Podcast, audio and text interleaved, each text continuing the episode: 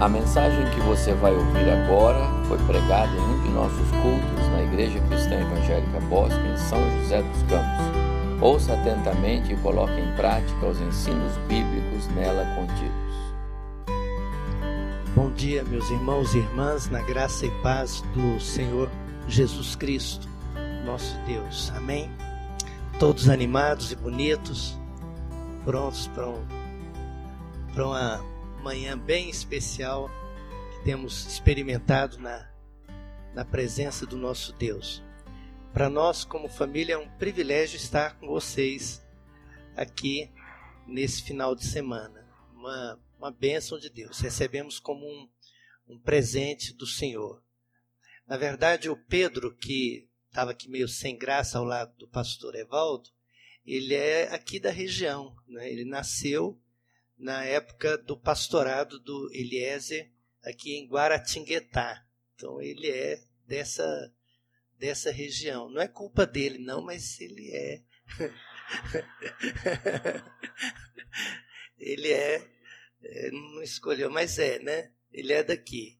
E a gente está muito alegre, é uma oportunidade de, de ter um tempo mais, mais livre. Geralmente eu venho é, a, a serviço da denominação em visitas muito, muito pontuais e muito ocupadas. E é uma oportunidade de estar com a mesma igreja um tempo um pouco maior, no final de semana, e conviver com os irmãos um pouquinho. Então, muito obrigado pelo convite, pela oportunidade. Nós estamos felizes e gratos a Deus. E é bom que a Hélia e a Flávia e o Pedro estejam comigo, porque nas viagens da denominação, na maioria delas eu estou só.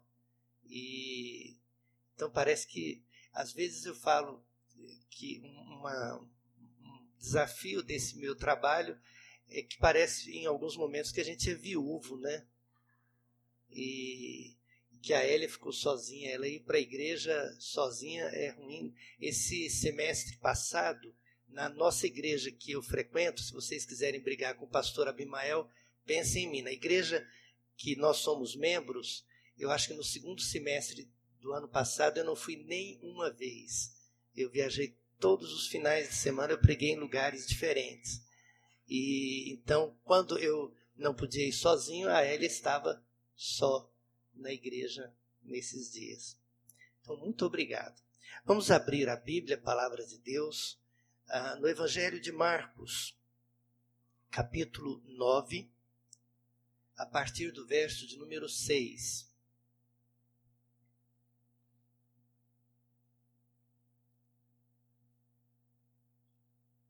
Evangelho de Marcos 9, 6. Eu entendi o, a palavra que me foi passada pelo pastor Evaldo, que uma das razões por que nós estamos com os irmãos tem a ver um pouco com o testemunho da, de experiências que a gente tem passado e assim por diante. Então a gente tem uma, uma percepção da, da motivação e de uma, uma linha que está com os irmãos. Eu tive um professor de seminário muito duro, que foi meu mentor, e ele repetia diversas vezes, bem bravo com a gente: Você foi chamado para pregar a palavra. Se você tiver um tempo, é, priorize sempre a palavra.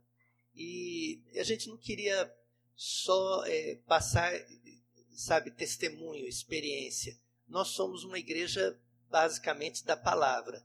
Então nós vamos nessas quatro oportunidades sempre partir do texto bíblico, que é o nosso fundamento, e eventualmente ilustrar ou compartilhar um pouco da, da nossa experiência.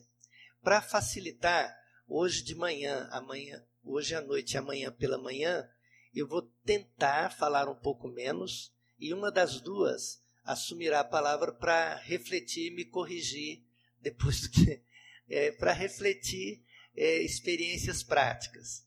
Então, agora pela manhã, a Hélia e eu estou em dúvida se a Flávia aparece hoje à noite ou amanhã pela manhã e a gente compartilhar juntos assim, tá bom? Então nós vamos sempre partir do texto bíblico, ah, porque a gente é um povo da palavra de Deus, isso faz parte dos princípios nossos, né? Todos encontraram? Eu acho que a Elia diria para mim assim: bem, eu sei que a gente parte da palavra, mas não precisava ler um texto tão comprido assim, né? Mas é comprido o texto, da, da transfiguração em diante. Seis dias depois, Jesus tomou consigo Pedro, Tiago e João e os levou a um alto monte, onde ficaram a sós. Ali ele foi transfigurado diante deles. Suas roupas se tornaram brancas, de um branco resplandecente, como nenhum lavandeiro do mundo seria capaz de branqueá-las. E apareceram diante deles Elias e Moisés, os quais conversavam com Jesus. Então Pedro disse a Jesus: Mestre, é bom estarmos aqui. Façamos três tendas, uma para ti, outra para Moisés, outra para Elias. Ele não sabia o que dizer, pois estavam apavorados. A seguir apareceu uma nuvem e os envolveu, e dela saiu uma voz que disse: Este é o meu filho amado, ouçam-no.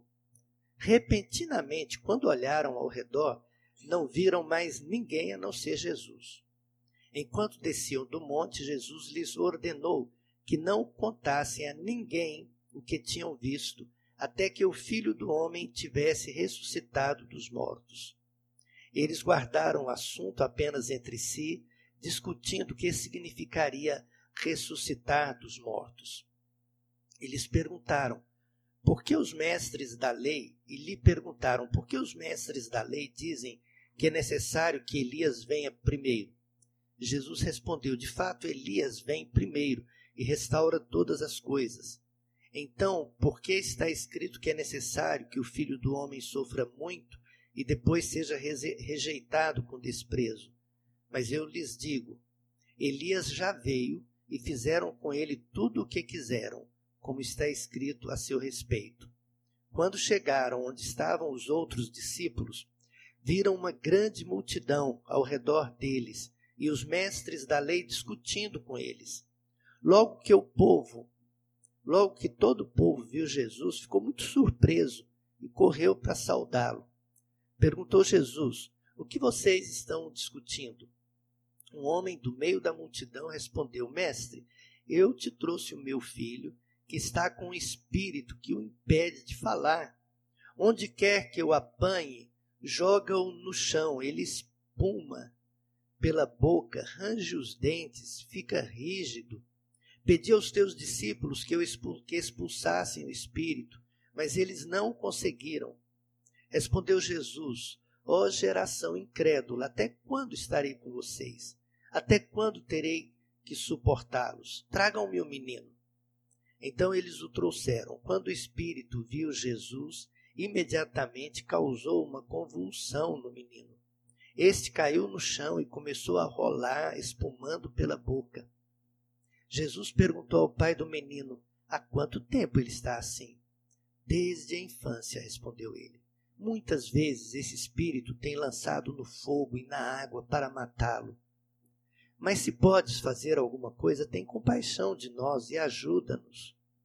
Se podes, respondeu Jesus, tudo é possível àquele que crê. Imediatamente o pai do menino exclamou: Creio, ajuda-me a vencer a minha incredulidade. Quando Jesus viu que uma multidão estava se ajuntando, repreendeu o espírito imundo, dizendo: Espírito mudo e surdo, eu ordeno que o deixe e nunca mais entre nele. O espírito gritou, atirou violentamente e saiu. O menino ficou como morto, ao ponto de muitos dizerem: Ele morreu. Mas Jesus tomou pela mão e o levantou, e ele ficou em pé. Depois de Jesus ter entrado em casa, seus discípulos lhe perguntaram em particular: Por que não conseguimos expulsá-lo? Ele respondeu: Essa espécie só sai pela oração e pelo jejum. E eles saíram daquele lugar e atravessaram a Galiléia. Jesus não queria que ninguém soubesse que eles estavam porque estavam ensinando aos seus discípulos. E lhes dizia: O filho do homem está para ser entregue nas mãos de homens. Eles o matarão e três dias depois ele ressuscitará. Mas eles não entendiam o que ele queria dizer e tinham receio de perguntar-lhes. Amém. Vamos orar ao nosso Deus mais uma vez? Mais uma vez, Senhor querido, pedimos que o Senhor nos alcance de uma maneira muito especial, Senhor. A tua igreja se reuniu nesse lugar e nós viemos aqui acreditando que o Senhor está nessa causa, que esse é um projeto que tem a ver com o Senhor. A nossa presença aqui tem a ver com o testemunho dos crentes que nós humanos precisamos compartilhar entre nós, mas somos muito conscientes de que o que torna esse momento especial é a presença, a bênção e a ação do Senhor entre nós. Dependemos flagrantemente do Senhor. Que o Senhor nos alcance mesmo, Pai, na manhã desse dia, Senhor. Em nome do Senhor Jesus, oramos. Amém. Ah, eu estou tentando descolar duas coisas. Primeiro, o perfil de um eterno sofredor, porque não é justo. Eu estava lembrando o texto de Moisés. Moisés subiu ao monte, aí teve um, uma espécie de uma coroa aqui brilhante, né? E quando ele chegou, ele colocou o véu perante o povo.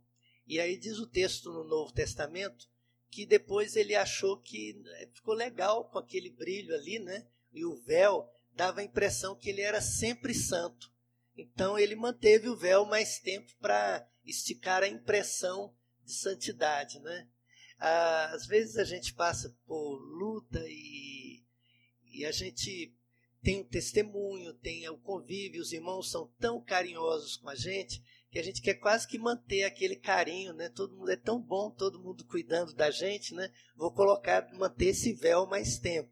Então é o desafio de tirar o véu e dizer: nós estamos bem, graças a Deus, e aqui essa fase mais dura tem passado, temos que levantar a cabeça e seguir. Né? A outra é de evitar que um encontro que é, é tecnicamente festivo. Imagina uma igreja que reúne esse tanto de gente para brincar, comer, passear, se reunir, ter comunhão e aí pega um tema sobre sofrimento, aí vem um pastor todo melancólico, né, para deprimir a gente. A gente fica quase que culpado depois de, de rir e de passear, porque o tema é tão, né? Então, a, a ideia é virar, né? A gente passa por lutas, mas a gente tem uma experiência de vitória pela graça de Deus. Tem muita coisa que está acontecendo. Alguém diz que a carta aos Filipenses é a carta do aguenta firme, do alegrar apesar de lutas. E o nosso desafio é trabalhar a alegria que transcende, que vai além das circunstâncias de eventuais lutas que nós passamos na vida. Então a gente quer dar uma cambalhota no tema para animar um pouco o coração. Isso não é tão fácil com a minha personalidade, porque eu sou mesmo mais contido, um pouquinho assim. Depois que eu começo a pregar, aí eu perco a vergonha, é até perigoso de falar o que não devo, mas no princípio é assim mesmo. E a verdade é que a, a gente tem uma experiência de vida e de ministério muito animadora. Eu tenho pouco mais de 40 anos que fui consagrado pastor, gente. Parece que é a minha idade, não é? Mas, é, não, eu tenho mais de 40 anos. Né? Eu fui é, consagrado pastor aos 17 anos e eu tenho agora 58 anos. Então tem um tempo. Né? E nós somos casados há quase 40 anos, 39 anos agora. E a gente pode dizer que, ah, em princípio, a gente é quase bobo alegre, de tão feliz que a gente tem sido. Tanta coisa boa, tanta bênção de Deus, tantas experiências maravilhosas que não é justo olhar para a nossa história de vida e ser marcado como o Jó da denominação. Na verdade, a gente tem muita, uma história muito, muito animadora aí por trás. Né? Essa, essa é a linha que a gente tem. Na, geralmente, entre as nossas duas famílias, a família da Hélia é uma família tradicionalmente evangélica. O pastor Antônio Rodrigues consagrou três dos irmãos dela ah, quando eram bebês. Ele foi pastor da família dela, ah, dos pais e dos avós, eh, em 1743. Ah, é, não, foi um pouco antes. Ah, é, vocês viram que é, não há nenhum lugar que eu fique mais à vontade do que pregando. Então, daqui a pouco, né? Mas, então, é uma família de, bem tradicional evangélica e das nossas igrejas, tá? Do pai, avô, pai, mãe, avô dos dois lados, bisavô. De lá se mudaram para perto de Palmeiras e formaram as nossas igrejas daquela região. Então, é uma família assim. E geralmente uma família é, por exemplo, no, nos pais da Hélia, eles tiveram a bênção, meu sogro teve a bênção de passar a experiência de ver um filho morto. A bênção de ter os irmãos todos vivos, os sete irmãos que ele teve, todos vivos. E, e geralmente esse povo bem de igreja. Tá? Então o lado dela é assim. O meu lado, ah, a gente começou a ter lutas muito cedo. Então, essa experiência de algum sofrimento vem marcando a gente há algum tempo. Então, eu venho de uma família, meu pai se converteu, e geralmente quando eu falo que meu pai se converteu, eu falo com otimismo, com aquela esperança, aquela vontade que a gente tem. Mas o meu pai se converteu nos últimos dias da vida dele. Ah, eu saí de casa com fiz 14 anos e saí de casa para o seminário. E sem para ir para o seminário eu vendi garrafa de garrafeiro, o pessoal mais velho se lembra desse trabalho. E vendendo a bicicleta para juntar as coisas. E e nós não falamos sobre a minha vida e o ministério até bem no final da vida dele, quando no hospital e um dia em casa, já perto da morte dele, é, pela primeira vez ele olhou para mim e falou assim: Meu filho, você é pastor, né? Falei: É, pai, é isso que eu sou. Ele perguntou: Como é ser pastor? Eu comecei a falar assim, empolgado, e ele dormiu. Então é. Era assim. Né? Então, essa, a, a meu lado tem essa luta.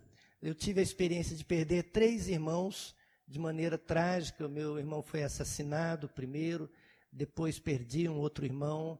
A, a luta com meu pai foi muito difícil. Ele, depois de abandonar a família, viver um período, uma vida bem promíscua, complicada, adquiriu AIDS.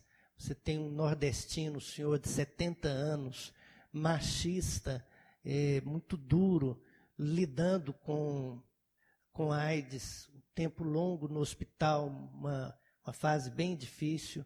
Logo depois eu perdi um sobrinho num acidente. Pouquinho antes da morte do Eliezer, eu perdi uma outra irmã. Então é um período, uma história que sofrimento não era propriamente uma novidade para mim. Eu tenho um histórico assim com lutas. Naturalmente a Elia sempre junto comigo nesse espaço. O que aconteceu é que há três anos, nesses momentos assim tão animados que a gente tem, tão felizes, a véspera de Natal, a gente estava tão empolgado com a vinda do Eliezer e a Flávia e o Pedro, que passariam em casa, iam para Caldas Novas, voltariam para estar com a gente. E aí, um telefonema, um momento, e a coisa vira de uma maneira tão intensa. Ah, eu nunca vou esquecer, nós dois no carro, tão felizes quando a Elia atendeu o telefone e olhou para mim e falou: Bem, o Eliezer morreu. É, a gente não sabia ainda disso de fato, mas é, ela entendeu a, a realidade e a partir daí a gente tem esse histórico de muita luta. Para o pessoal que não conhece é, mais de perto, seguiu-se a morte do Eliezer, o nosso filho, que era pastor.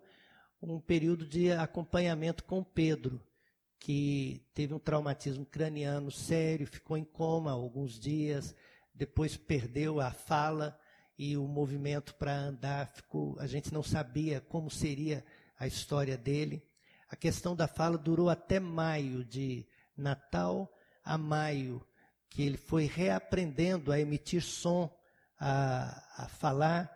A, e em maio eu tive o diagnóstico de câncer no sistema linfático, que foi esse tratamento mais duro que os irmãos acompanharam, muitos acompanharam um pouco mais de perto. Então é mais ou menos isso. Né? é, é esse pedaço da história que foi, tem sido um pedaço mais duro. O texto que nós lemos, ele é muito interessante porque ele combina extremos preciosos. No texto da transfiguração surge uma noção do sobrenatural. Tudo é sobrenatural. Eles estão no monte. Jesus tem roupas que nem homo total conseguia limpar e deixar tão branquinho assim. Nenhum lavandeiro. Achei tão legal a Bíblia colocar. Nenhum lavandeiro do mundo conseguia tornar tão limpo, tão branco. Então, Jesus com vestes resplandecentes, uma voz do céu, Moisés e Elias aparecendo, todo um, todo um contexto do sobrenatural. No outro extremo, a gente tem o vale. Se um é no monte, o outro é no vale. No vale, nós temos uma experiência de um menino que é jogado no chão, que é, a boca espuma, que rola, que o demônio lança no chão. De, então a noção é, não é de limpeza, é de sujeira. E no lugar do sobrenatural, a gente tem a luta bem natural da vida, muito, muito real. Eu tive. A, a, o que levou, na verdade, o meu pastor a muito relutantemente me fazer a carta de recomendação ao seminário e a igreja apoiar, foi porque eu comecei a pregar muito novo. Com 11, 12 anos, eu pregava na igreja. E no, na, no período, um ano antes de ir para o seminário, dos, no período da faixa, o ano que eu tinha 13 anos de idade, durante todo o ano, eu participei da equipe da nossa igreja que trabalhava na casa de prisão provisória em Goiânia. Era na antiga rua 67, hoje Independência, e havia uma casa de prisão provisória muito grande ali, e a nossa igreja tinha um trabalho todos os domingos pela manhã, no horário da escola dominical.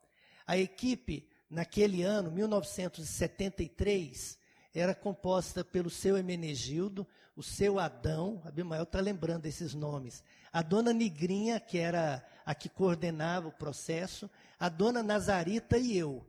Então nós íamos todo domingo para lá.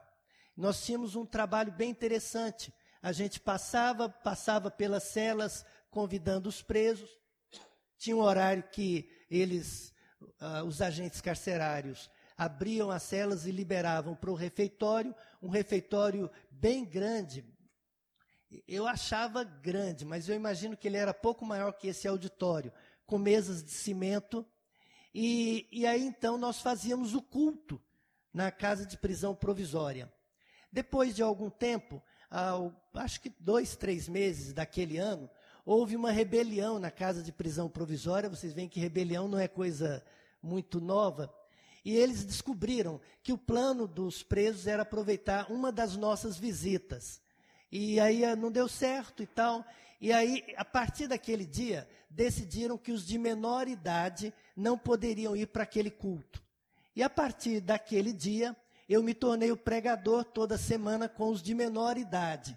Então, por uns é, oito é, a dez meses, eu pregava todo domingo. A gente ia assim.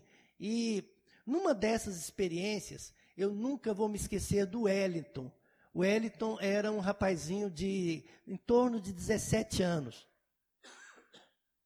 E marcou a experiência do Wellington porque ele era filho de crente, que entrou por caminhos, filho de gente da nossa igreja no início, que andou por caminhos complicados e foi preso e estava lá. E o Wellington teve uma crise de epilepsia. Ah, quem não tem a ideia de como é uma, uma cela numa casa de prisão provisória precária, é um cômodo apertado, sujo, tudo de cimento, inclusive cama, o que funciona como banheiro, como sanitário, é no meio da sala, sem nenhuma separação. Era um lugar, então, que estava sujo, mal cheiroso, é, muito, muito crítico. E eu estava ali com a dona Nazarita e o seu Adão, exatamente fazendo visita na cela, quando ele teve uma crise muito grande. Aquela experiência do Wellington, muito parecida com a experiência desse rapaz, foi muito decisiva na minha experiência de vida, no que significa o sofrimento de uma pessoa sem Deus, o que significa o Evangelho e o poder do Evangelho para mudar pessoas. Há muitas experiências daquele tempo, mas foi exatamente isso que me deu uma noção de que existe o mundo sobrenatural, limpo da igreja, mas existe um mundo sujo, sofrido, onde um rapaz de 17 anos espuma a boca e é jogado no chão, onde é, fezes, urina e suor é, se misturam no chão com as pessoas, onde o sofrimento é muito real. E isso mexeu de uma forma muito intensa. Isso que acontece ali no texto. O texto também tem uma, não apenas a, a, o contraste do sobrenatural e o natural, mas ele tem também um contraste muito forte entre o cosmos e o caos. De um lado, a gente tem o cosmos, a palavra ordem, diz que Deus criou o mundo, o cosmos. Daí vem a palavra cosmético. As mulheres usam cosmético para colocar a cara em ordem. É essa a ideia, certo? E o caos é a desordem. No, no início, na primeira parte do capítulo, é, a palavra é cosmos, um tempo maravilhoso de gente limpinha, de igreja que se reúne, de cântico com data show, dos jovens aqui dirigindo, das crianças comportadinhas aqui na frente. Essa ideia tudo muito, muito bonitinho. Ah, mas ali do lado você tem a experiência do caos, caos total. Basta você eh, abrir a porta do Monte da Transfiguração e descer o monte e você vai ter uma noção do que significa o caos. Aquela palavra que Jesus usou dizendo que o mundo jaz no maligno. Essa experiência de um mundo assim. E a gente tem uma, uma transição muito grande entre uma experiência religiosa com Deus, que ela é particular, meio privada, reservada, a minha vida com Deus, o entra no teu quarto, fechada a porta, fala com o Senhor, a igreja que se reúne num lugar e ora e canta e tem esse momento, e a religiosidade pública, é a religiosidade do domingo, do culto da noite, que você termina e fala, gente, que gostoso. Como o grupo cantou tão bem, aquele grupo de homens do bosque, né, André? É lindo, não é? Os caras, eles não, o cântico, a música, né? Que música linda! Eu até trouxe uma camisa preta para usar amanhã à noite, para ver se a minha voz fica bonita, igual eles que usam camisa preta também é, é lindo sem a camisa preta, então não adianta, eu estou perdido. Né?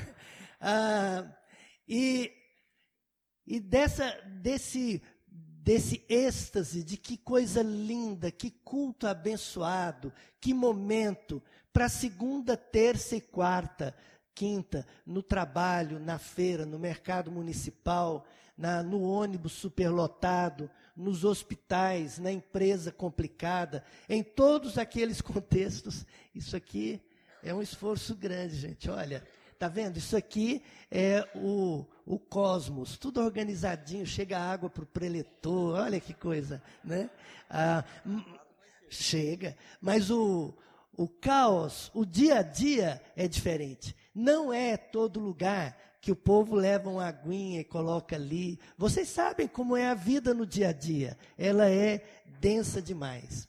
E aí três personagens se destacam no texto, entre outros tantos que estão ali.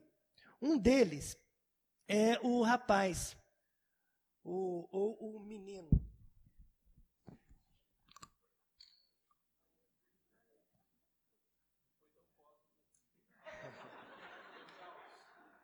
Vocês não sabem que nós temos um colega na denominação, que eu não vou falar o nome porque vocês não vão orar por ele, que ele jamais bebe uma água colocada ali. Ele fala, eu fui pregar numa igreja e ele estava comigo, ele falou, vou levar uma água para o senhor, reverendo. Aí levou a água para mim. Mas as irmãs haviam colocado uma água ali.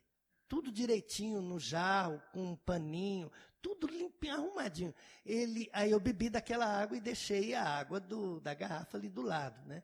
Ele falou: "Como o senhor bebe uma água dessa? O senhor não sabe de onde veio aquela água que colocaram lá? Se ela é, né? Então, aqui é igual o garçom que abre na frente do cliente e toma cuidado.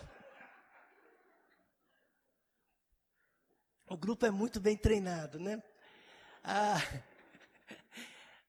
primeiro, primeiro personagem que se destaca é do jovem. Não aparece o nome dele. Quando nos referimos a ele, nós nos referimos ao endemoniado. Você já pensou? Há alguns lugares em que as pessoas. Eh, eh, eu tomei uma decisão à época de, ao atender o telefone, quando alguém perguntar quem fala, falar que é o João. Porque eu aprendi tanto, a minha identidade com pastor foi tanta, que eu respondi dizendo, é o pastor João. Um dia eu falei, mamãe, o nome não é pastor, meu nome é João. Foi o nome que mamãe me deu. Então eu vou falar João. Mas era, era difícil eu lembrar de falar João. Você é tão identificado com o nome pastor, em alguns lugares reverendo, que você quase nem fala o nome. Ah, agora você pode ser chamado de doutor, senhor, senhora, dona, é, pode ter vários títulos, é a professora. Ah, quando eu chego no colégio para buscar minha esposa, que é diretora de um colégio, alguém fala assim: o marido da diretora já chegou, então o nome dela é diretora. Imagina o seu nome ser o endemoniado. É essa a apresentação desse rapaz. Ele tem um sofrimento físico muito grande, envolvia o corpo dele, envolvia a habilidade para falar, envolviam as feridas, envolvia a sujeira, ele era jogado no chão, ah, ele espumava pela boca. Era um sofrimento físico muito intenso. E esse tipo de sofrimento físico mexe com a gente a, a sensação de fraqueza, de impotência, de incapacidade, de não conseguir reagir. Me lembro de momentos no tratamento que eu tinha inveja de quem conseguia levantar assim esperto. Para levantar eu precisava ajuda. A, a, minha nora, a outra nora, a Aguidinha, que é de São José dos Campos, ela me levou para Goiânia algumas vezes para tomar soro, para radioterapia. Eu me via assim, aos cuidados dela, ela assim, muito cuidadosa, muito. Ela é enfermeira e e desse povo aqui de São Paulo, que é muito cuidadoso, assim, né? Então, é, ela ficava toda preocupada. E, pastor, o senhor não pode isso? Pastor, não pode aquilo? Pastor, né? Aí ela parava o carro, dava a volta para abrir o carro, abrir a porta e me dar a mão para falar, gente, eu carregado pela aguidinha só faltava isso, né? É o sofrimento físico que mexe com a gente. Né? Ah, por incrível que pareça, uma das coisas mais curiosas nesse físico é, é agulhada. Eu quase que virei uma ferragista que vende peneira. A, a, as veias são picadas tanto e as minhas tiram férias. Elas acham que é verão e somem mesmo. Para achar uma veia é um negócio. E às vezes Tem, tem umas, elas são boas, tem um. Não é duro? É, a gente não tem a veia. A veia, ela.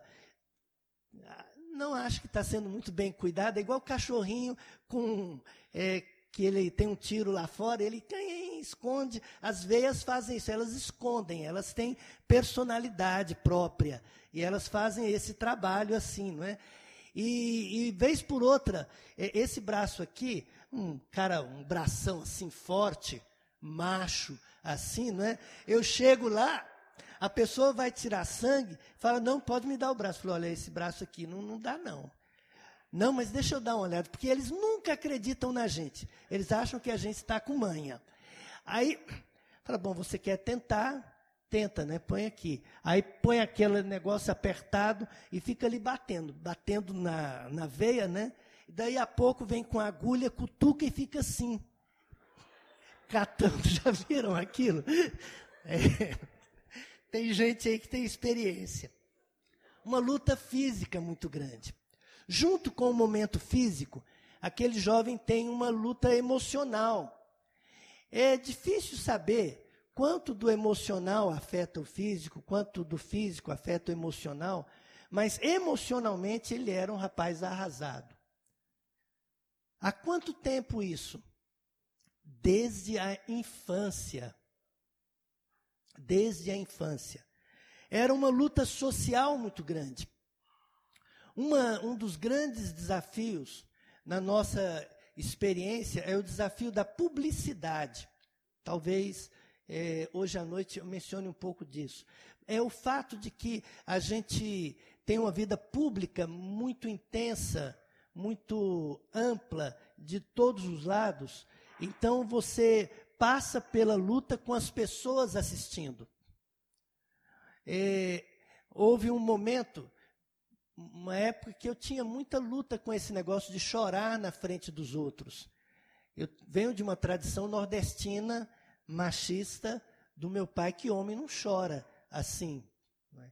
Ah, e a gente aguenta o tranco. Essa era muito a ideia. Eu ainda sou uma pessoa emocionalmente meio no centro. Eu raramente dou gargalhada e raramente eu tenho desespero. A minha tendência é andar aqui no centro.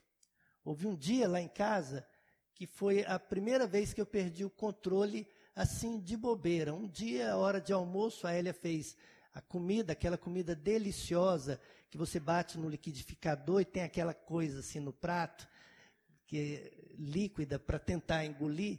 Eu olhei para a comida e perdi o controle, comecei a chorar. A Elia assustou porque não tinha me visto daquele jeito. Aí ela me chamou para o escritório, sentou, sentei no colo dela e chorei um tempo. Depois de chorar um pouco, levantei, lavei a cara, falei, vamos enfrentar né, negócio aqui. e vamos. Mas a gente não tem muita, muito hábito de chorar publicamente. Agora eu já estou mais emotivo, quase que com dificuldade para me controlar em algumas situações. As lágrimas eh, soltam vez por outra, seja pregando em algum contexto, uma história, às vezes viajando sozinho. Um dia desse eu me peguei no avião sozinho e as lágrimas desciam que eu não conseguia controlar. E catando daqui, ajeitando, João, você está no avião, toma jeito, essa coisa. É, é uma situação que envolve o físico, o emocional, o contexto social e essencialmente um problema espiritual que lidava com ele. Havia uma ação insistente intencional, objetiva, direta do inimigo que afetava a vida daquele rapaz. Então, ele é um personagem com as suas lutas. Às vezes eu gosto de falar aos pais que aquele rapaz passava por todas essas lutas e nós podemos ficar aqui, se, se não fosse a noção de tempo, o bom senso que a gente tem um tempo para para falar, a gente poderia ficar aqui muito tempo examinando a dimensão psicológica, uma análise sociológica da experiência daquele rapaz. Gente, isso aqui dá tese de mestrado. Tá tanta coisa que pode ser olhada nessas dimensões. Mas, ainda que toda a história dele fosse essa, e você dissesse assim: Eu tenho um filho que passa por todo esse contexto, ele diria assim: Olha, eu sofri, eu apanhei, eu fiquei doente, o inimigo judiou de mim, a sociedade me discriminava, a minha luta foi muito grande. E eu me sentia tão sozinho, tão desesperado. Eu fui ao fim do poço, mas eu sempre tive um pai. Um pai eu tive. Um pai que não me abandonou. Um pai que ficou do meu lado. Um pai que me ouvia. Um pai que me acompanhava. Um pai que me levou a Jesus Cristo. Que coisa boa é quando uma pessoa que passa por lutas tem um pai, tem uma mãe, tem um irmão, tem um amigo, tem alguém como esse rapaz que tinha um pai. Que coisa linda essa história de pai que a gente tem aqui. Esse pai é apresentado no texto como um homem de muita angústia. Só os pais que já passaram pela perda de um filho, pela doença de um filho, pela realidade de um filho que se afasta dos caminhos de Deus, por um filho que tem uma luta familiar, conjugal muito grave, passou por um divórcio. Só os pais que enfrentaram lutas ah, e eventualmente muitos de nós já passamos, sabem o que significa a angústia do pai quando o filho passa por essa situação.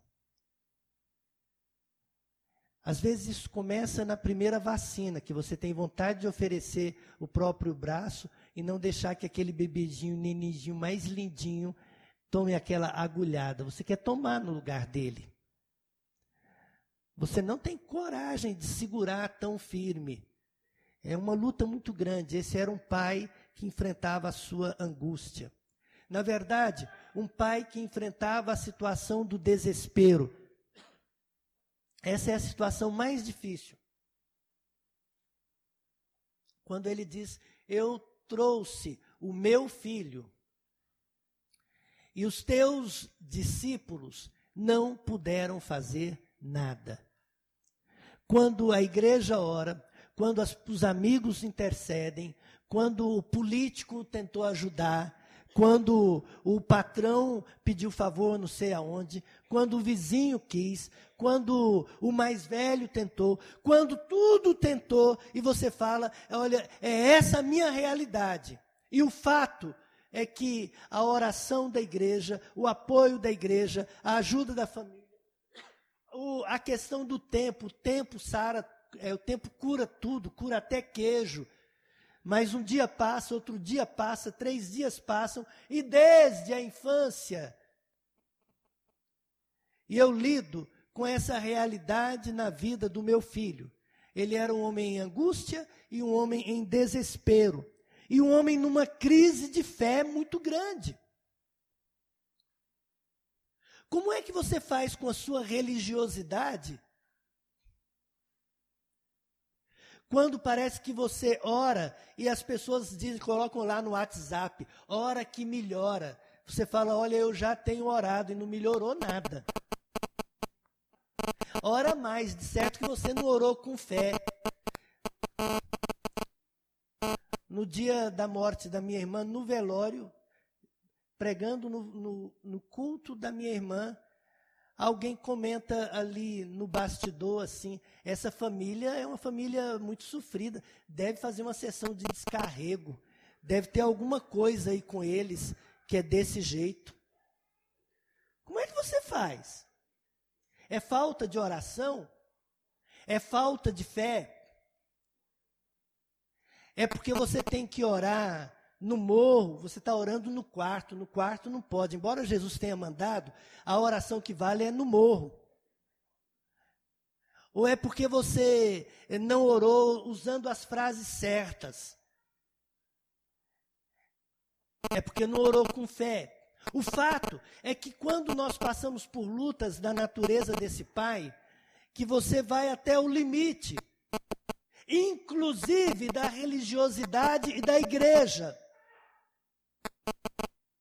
E as coisas parece que não funcionaram. Então ele tem uma crise de fé muito grande. Quando Jesus pergunta se eu posso, porque ele é corajoso. Ele fala para Jesus assim: se o senhor pode, olha a situação, o estágio em que esse homem chegou.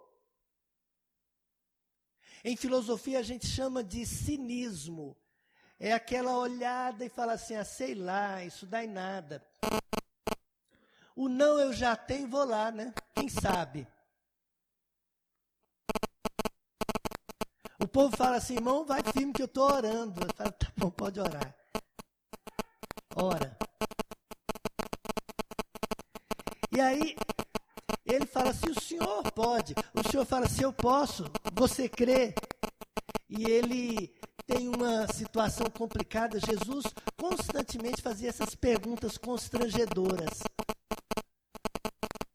Eu já as enfrentei várias vezes e ele tem que confessar a sua incredulidade e dizer: Senhor, me ajuda na minha falta de fé. Eu nem sei orar como convém, que o teu espírito, não é assim que a Bíblia ensina?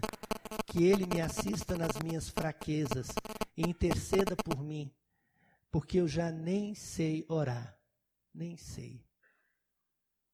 No meu caso, Senhor, é isso que eu sinto.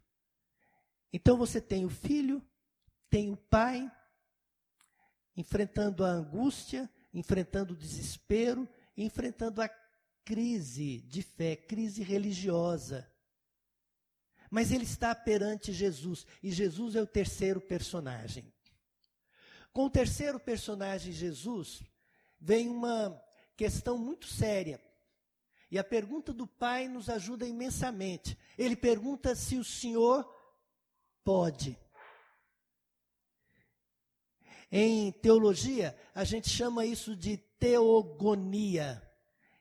Numa palavra simples, é qual é a de Deus quando eu estou sofrendo? Qual é a de Deus na hora da fome? Qual é a de Deus na hora da minha lágrima? Aonde é que está Deus? É Vitor Hugo, Deus, ó Deus, onde estás que não respondes? Castro Alves, aonde está Deus? Por onde ele anda?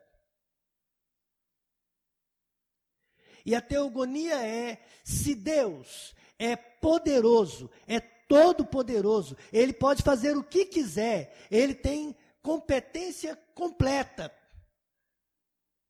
Então ele não deve amar. Ele não pode ser amor. Se Deus é amor e ele é todo amor, então, por que, que ele não faz? De certo que ele não tem todo o poder. É, é provável. Aonde é que está o poder? Ou então ele não ama. Ou ele não pode. E aquele pai lida com isso e Jesus se manifesta. E aí você vai perceber que ele sim é amor. Ele é o Emanuel, Deus conosco. Na linguagem de Isaías, capítulo 57, ver, verso 15, porque assim diz o alto e sublime, que vive para sempre, e cujo nome é santo. Habito num lugar alto e santo, mas habito também com o contrito e humilde de espírito, para dar novo ânimo e espírito novo ânimo e espírito, e ao espírito do humilde, e ao novo alento, e ao coração do contrito. O Deus transcendente, o Deus das vestes brilhantes, o Deus que habita a eternidade, o Deus soberano é também o Emanuel, é o Deus imanente, é aquele que andou nas estradas poeirentas da Palestina. É o Deus que desceu o monte da transfiguração e chegou ao vale do endemoniado. Ele sim é compassivo. Ele conhece a nossa lágrima teimosa. Ele sabe das nossas madrugadas mal dormidas. Ele sabe dos desafios da nossa vida. Ele não foge à nossa realidade. Ele é o socorro muito presente na hora da angústia. Cremos em um Deus e caminhamos com Deus da transfiguração, do culto, dos hinos, do grupo de música, do coral, da pregação bonita, do abraço dos crentes, da bênção apostólica. Mas cremos também no Deus das madrugadas difíceis, da hora da cirurgia, do luto e da luta o Deus que está muito perto de nós, ele se aproxima. E ele não é apenas o Deus compassivo e amoroso, ele é o Deus que pode todas as coisas. Ele pode. Ele tem o poder sobre a natureza, ele tem o poder sobre a vida. O vento e o mar lhe obedecem, os animais estão sob o controle dele, ele é o Deus que pode todas as coisas, e ele é soberano muito acima até mesmo dos demônios. Não cremos no maniqueísmo, numa disputa do bem contra o mal, no inimigo que tem poder semelhante a Deus. O nosso Deus é maior do que qualquer outra coisa. Não há, os demônios lhe se submetem a ele. Ele pode todas as coisas. Eu sei que o inimigo, quando ele vê que a gente está olhando para o texto, ele diz assim: você não quer discutir quem era Moisés e Elias?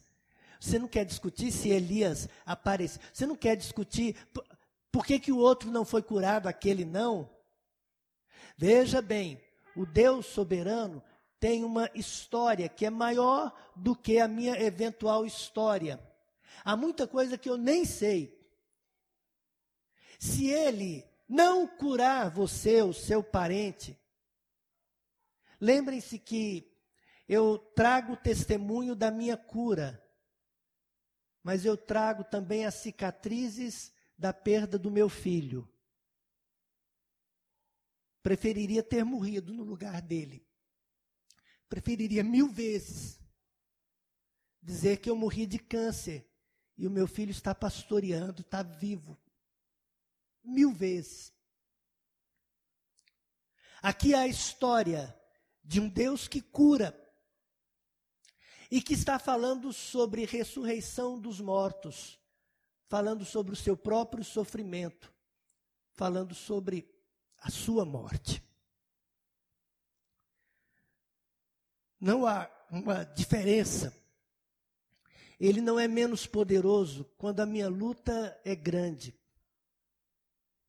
Nunca vou esquecer da tia da Hélia quando a filha foi assassinada e ela me perguntou: João, aonde estava Deus quando a minha filha foi brutalmente assassinada? Orei tanto por ela. E fizeram isso com ela. Eu falei, tia Bonina, Deus estava no mesmo lugar onde ele estava quando o filho dele também foi assassinado brutalmente. No mesmo lugar. Ele não mudou. Ele é o Deus soberano. Ele sabe o que está acontecendo.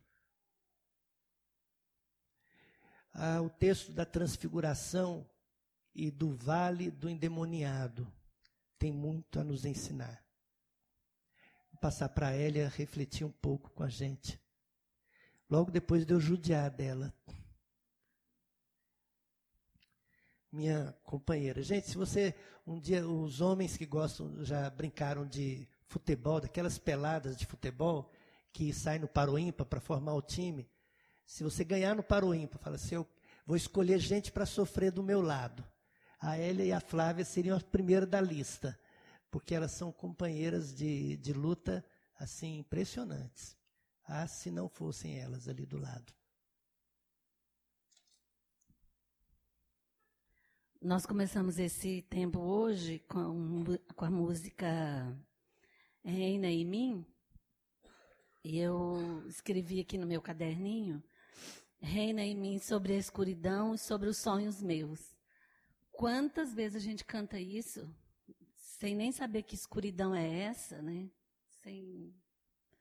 Eu falo que eu, eu vivi a minha vida toda falando que o choro dura uma noite, a alegria vem pela manhã, acreditando nas 24 horas do relógio. Eu estou chorando agora, de madrugada, mas amanhã, quando o dia amanhecer, vai estar tá bom. E eu descobri que esse negócio de relógio não funciona, não. que às vezes esse, esse, essa noite é muito mais do que algumas horas, né? O choro pode durar várias noites. Junto com isso, eu descobri também que o choro é lícito, a dor é lícita, a, re, a revolta é lícita, a gente ficar bravo é lícito. Eu gosto muito de, de ler as coisas da Bíblia quando os servos de Deus ficavam bravos com ele. E, e Deus nem ficava tão bravo assim com eles, não. Falava, tá bom, tá bom, é assim mesmo, mas você vai entender. E, e, eu também entendo muita coisa. Eu não tenho coragem de ficar brava com Deus, eu não tenho coragem de ser revoltada, eu não tenho coragem de ficar depressiva, eu não tenho coragem de questionar Deus, não tenho coragem de fazer essas perguntas. É, as, as, pessoas falam assim: não, não pergunta para Deus por quê, não, pergunta para quê. Nem isso eu pergunto. Não, vai que ele fala uma coisa que eu não dou conta de fazer, né? Então, a minha fé é igual desse homem aí, me ajuda na minha falta de fé. Então, eu simplesmente aceito as coisas porque eu sei que Deus é bom. Disso eu sei. Sei que Deus é bom, sei que Ele tem controle de todas as coisas, sei que a ordem dele lá é dele, não é minha. E quando eu, quando eu vejo o pastor Antônio e a irmã Narzina, eu lembro de coisas boas. Eu não me lembro deles lá na igreja dos meus pais, na congregação de Palmeiras, porque eu era muito pequena quando ele pastoreou lá. E, mas sei da história dele demais, porque ele pastoreou os meus, os meus avós, conheceu o meu bisavô, que se converteu, como o João já falou. No dia da posse do, do meu filho, aqui em Guaratinguetá, no dia da consagração dele ao ministério, foi ele que orou. E ele não, talvez ele não lembre da oração dele, porque eu acho que a gente não, não decora oração, né? Não foi uma reza, então talvez o senhor não vai lembrar, mas eu lembro. Ele, quando eles colocaram Eliezer ajoelhado e todos os pastores estavam lá, talvez alguns aqui estavam também, ele orou e ele falou assim, eh, com a mão na cabeça do meu filho, ele falou assim: aqui é, podemos testemunhar o resultado da oração o testemunho de fé dos nossos irmãos Raul, Rosa, que é o tataravô do Eliezer, dos, nossos, dos seus bisavós Benedita e Belarmino, dos seus avós Abel e Dirce, e dos seus pais João e Aélia. Eu, na mesma hora, liguei para meu pai, contei para ele da oração dele. Então, assim, para mim, isso, isso é, isso é a carreira cristã. Isso é o Salmo 78, que eu queria ler com vocês aqui. Vocês puderem abrir aí? Essa, essa ideia da gente como família, de nós como pais, de nós como filhos, qual que é a nossa responsabilidade? De falar dos feitos de Deus às futuras gerações. Quão importante é isso? Que diferença que isso faz na vida de uma pessoa? Por mais que a gente, às vezes, duvide das coisas de Deus, desvie dos caminhos dele, quando, quando, a, quando a coisa é bem feita, bem traçada e bem ensinada, vai ficar. Então, a gente precisa garantir isso aos nossos filhos. O Salmo 78, a partir do 3, diz assim: O que ouvimos e aprendemos, o que nossos pais nos contaram, não os esconderemos dos nossos filhos Contaremos à próxima geração os louváveis feitos do Senhor, o seu poder e as maravilhas que fez. Ele decretou estatutos para Jacó e em Israel estabeleceu a lei e ordenou aos nossos antepassados que a ensinassem aos seus filhos, de modo que a geração seguinte a conhecesse, e também os filhos que ainda nasceriam, e eles, por sua vez, contassem aos seus próprios filhos. Então eles porão a confiança em Deus, não esquecerão os seus feitos e obedecerão aos seus mandamentos. Então hoje eu sou beneficiária disso. Hoje eu lucro com isso na minha vida, na minha vida de, de, de, de, de crente, na minha vida de mulher, na minha vida de esposa, na minha vida de mãe, na minha vida de, de sogra, de avó. Hoje eu, eu lucro isso daqui. Isso, isso foi muito bem feito pelos meus pais, pelos meus avós, pelos pastores que nos pastorearam, que ensinaram dessa forma. Então, para mim, o desafio hoje, independente da idade que você esteja, independente da, da fase da vida que a gente esteja passando, é, essa, essa, isso tem que ser feito. Porque isso, na hora da dor, sustenta, isso, na hora que a gente estivesse meio cambaleante, sustenta, isso, na hora da noite longa, isso vai sustentar. Eu vou lembrar dos feitos de Deus na vida de tanta gente para trás e vou sentir que Ele é o mesmo Deus, que Ele não mudou. Não, não faz diferença para Ele ter atendido tantos anos atrás e agora não atender. Não, Ele é o mesmo Deus.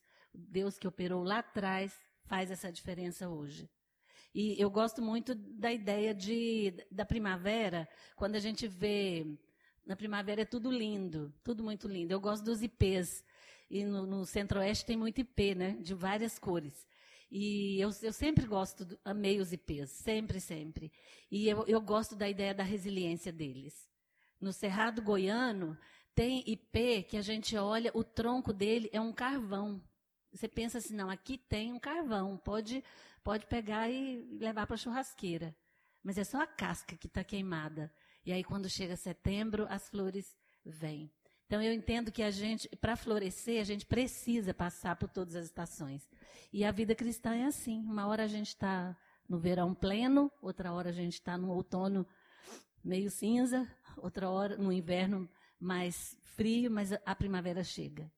E, e eu, eu, gosto muito da ideia de poder florescer, de poder mostrar na cara que a gente está tá alegre, porque a alegria é fruto do Espírito. Não tem como a gente escapar dela. Ela é fruto do Espírito. Uma vez um tio meu falou isso para nós, né? Falou assim, não, a tristeza ela, ela vai passar porque ela, ela não é do Espírito, mas a alegria vai permanecer porque ela é fruto do Espírito. Então eu queria deixar essa ideia para vocês de vamos, vamos, não vamos esquecer os feitos do Senhor na nossa vida. Cultivar memórias boas, lembrar das coisas boas. Eu peguei essa linha. Eu quero lembrar de coisas boas.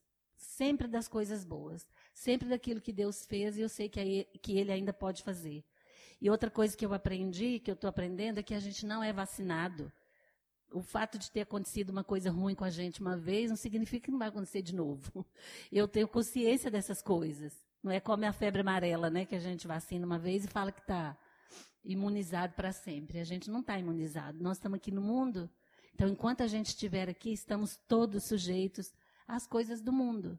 Mas a diferença é a esperança, é a vida eterna, é o consolo real, é a presença verdadeira do Espírito Santo na nossa vida.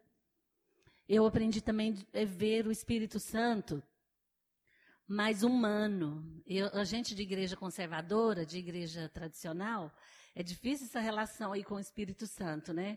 De falar que é um vento, que é um sopro, que é um arrepio, que é uma língua estranha. A gente não fala essas coisas. Mas eu, eu, eu aprendi a ver o Espírito Santo nas pessoas, porque ele habita nas pessoas. Então eu falo pro, sempre falei isso lá em casa, o Espírito Santo não é uma pombinha. Não, ele, ele habita na pessoa. A pessoa é o templo do Espírito. E a pessoa vem até mim. A pessoa vem até mim, me dá um abraço, eu sinto que é o Espírito Santo me abraçando. A pessoa chega na minha casa e fala, e fala assim: trouxe um bolo aqui para você tomar um chá da tarde. Eu entendo que é o Espírito Santo que está lá me fazendo um carinho. Eu aprendi a enxergar essas coisas. Sabe, assim, uma fa... até essas bobageiradas do WhatsApp. Tem hora que eu. que eu deleto falando, que negócio bobo. Mas tem umas que você fala assim: ah, isso aqui é interessante. Aí eu entendo falar, isso aqui, isso aqui foi boa. Chegou na hora certa. Eu tive uma experiência muito, muito assim, carismática, muito pentecostal, olha o tanto que ela vai ser pentecostal. Vocês vão até arrepiar agora. Que bobagem. É, no Dia das Mães de 2015, eu estava na escola dirigindo o Dia das Mães, lá na minha escola. E, e, para mim foi uma das piores experiências de, de ficar. De, quando pai e mãe perdem filho, não tem nome, né? Quando o filho perde pai e mãe é órfão, mas quando pai e mãe perde não tem nome. Foi, foi a primeira experiência minha assim de sentir quem que eu era naquele dia. E eu falando para as mães, falei, gente, eu tenho que dar uma palavra bem animada para essas mães. Aí eu falei assim, olha, tudo que uma mãe quer no dia das mães é ouvir a voz do filho. Tudo que uma mãe mais deseja é o filho chegar, dar um abraço, liga uma ligação, falar: mãe, parabéns pelo Dia das Mães, né? E esse, esse sentimento estava judiando de mim, estava me, me torturando. Mas eu falei: ah, vai dar tudo certo, eu vou fazer bonitinho lá. E, e o auditório bem grande. E tinha um senhor na última fila, um senhor assim de uns 70 anos, bem, bem barrigudo, bem assim, diferente, grisalho. Eu olhava aquele homem lá e pensava, meu Deus, quem que é aquela pessoa? Nunca vi aquele homem. Mas deixa ele lá, né? Aí terminei a programação, assim, uma vontade de chorar, meu coração estava muito apertado, mas eu falei, eu não vou chorar aqui na frente desse povo aqui, não tem sentido isso. E aí, todo terminei a reunião, todo mundo saiu, fui lá para a sala, as, as mães buscaram os cartãozinhos e tal, dia de mãe, aquele pessoa lá, sentada na última fila. Aí, quando eu fui caminhando no meio do corredor, o, o filho dele, a filha dele, que, que é mãe da escola, falou assim: A Elia, eu queria apresentar você meu pai. Ele veio aqui hoje, pra, ele está aqui em Anápolis e veio, veio é, passar uns dias conosco. E eu chamei, ele falou que queria vir aqui, ver o Dia das Mães. Aí eu peguei na mão dele, falei: Muito prazer, é, bom conhecer o senhor. Ele, muito prazer, tá bom. Aí ela saiu e deixou ele comigo. Falei, ai, ai, ai. Aí ele falou assim: Eu vim aqui hoje porque eu preciso dar um abraço em você. Porque hoje é o dia das mães. E eu sei que você está precisando de um abraço especial. E eu, e eu, assim, como eu sou muito é, cristã evangélica, né? Falei, o que, que, que significa isso? Aí ele, eu vim aqui te dar um abraço, porque eu preciso te dar um abraço nessa, nessa data. Porque eu sou de Guaratinguetá, olha só. Eu sou de Guaratinguetá, eu sou bispo da Igreja Metodista, e eu era muito amigo do seu filho. A gente tinha um trabalho lá, da, é, não sei o que, dos pastores, associação de pastores, alguma coisa assim da região. E eu lamentei demais a morte do seu filho. Eu não pude vir aqui o ano passado. Então, como eu, hoje é o Dia das Mães, eu vim aqui te dar um abraço. Gente, eu tinha cinco minutos atrás, eu tinha pego na mão dele e falado: muito prazer conhecer o senhor. Que bom que o senhor veio aqui. Sabe quando uma pessoa te abraça inteira, assim? Eu deitei naquele homem. Ele era a mesma largura do Eliezer a mesma largura. Vocês lembram do meu filho, né, a maioria? Aquela barrigona, assim. Ele me abraçou, assim, com aquela banha, sabe? Gente, que coisa mais linda. Eu deitei nele assim, eu chorei, eu chorei, e ele chorou comigo.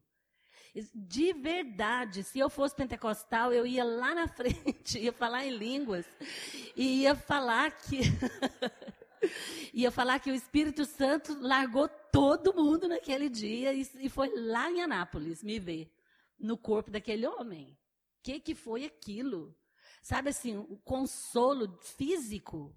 Eu pensei, gente, que ideia é essa de Deus? Ele podia, eu podia ter aberto a Bíblia e lido um versículo, né?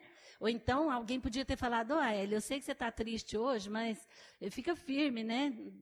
Você tem outro filho, tem esse tanto de menino aqui da escola, né? Mas Deus preparou aquele homem para ir lá para me dar esse abraço, gente. Então, assim, eu tenho certeza absoluta do cuidado, do carinho, das delicadezas de Deus conosco. Do jeito que cada um precisa. Eu jamais imaginei que aquele bispo. Olha, até, até isso para mim é esquisito. A hora que ele falou que ele era bispo. Falei, vai rezar aqui na minha cabeça, né? Mas, assim, é, eu acho essas coisas assim pequenininhas, eu tenho inúmeras, inúmeras delas. E eu optei por escrever essas coisas. Eu escrevo, eu tenho vários caderninhos do jeito desse aqui.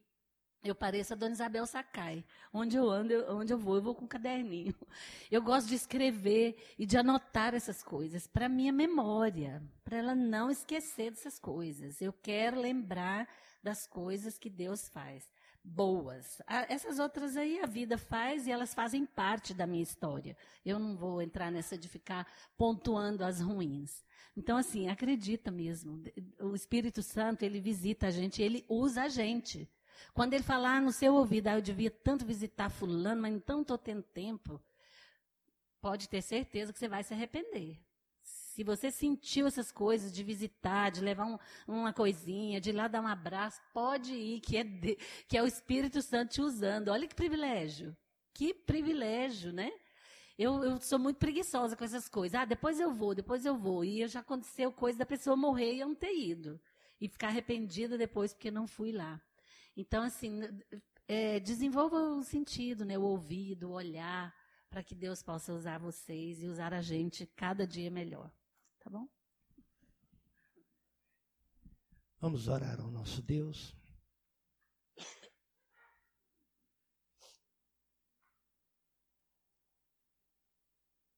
Queria que você refletisse um pouco sobre essa ideia de que a gente tem uma experiência religiosa, evangélica, experiência de vida cristã, que lembra muito a transfiguração.